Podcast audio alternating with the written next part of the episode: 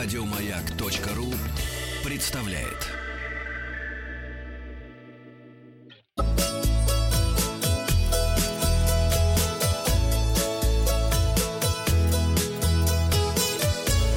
Роза ветров. Доброе утро, с вами Павел Картаев и передача для любителей путешествовать. Совет дня – не купайтесь в грозу. Готовился к этому выпуску передачи «Роза ветров», пролистывал новостные сообщения, много печального, не буду подробности давать вам, в общем, не купайтесь в грозу.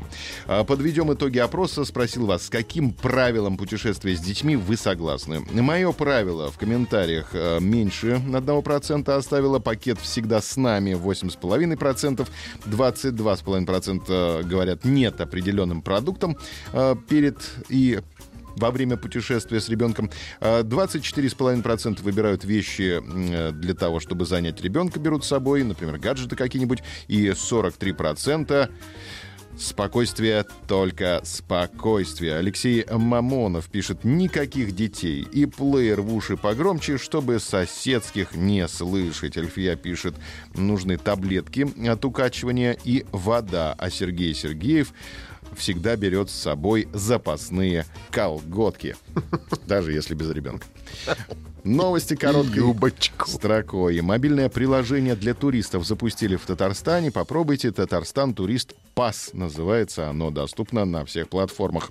В Дагестане запущен путеводитель по республике на сайте welcomedagestan.ru.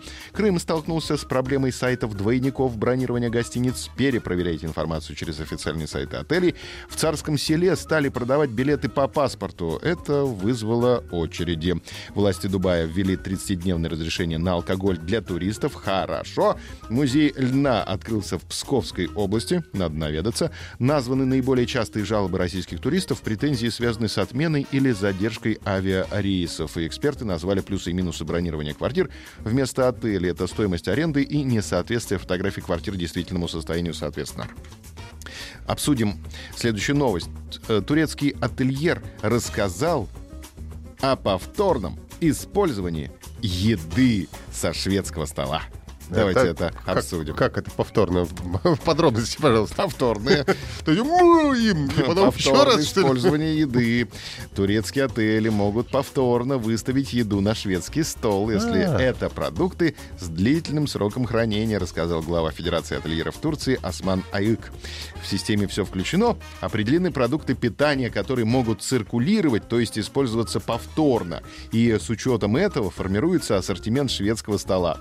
С использованием порционной тарелки гостя отеля ни в коем случае не может ничего быть использовано повторно. Жаль, да. Все остатки еды с тарелок полностью выбрасываются. Это не зря. Зря. Ательер отметил, что продукты, которые быстро портятся, выбрасывают, даже если к ним никто не притронулся. Но есть и исключения. Не все так гладко. Да, ну давайте подробно про исключения. Так вот, например, пастеризованные оливки Оливки могут пойти второй раз. Сыр может, масло может, мед, варенье и так далее. И так далее. Что вот и так далее не уточняется. Если они остаются на шведском столе с утра, то их можно использовать и во время обеда, и ужина. Ну, сколько раз мы вчерашние макароны видели в салате с утра. А сколько мы вчерашнего салата видели с утра. Угу.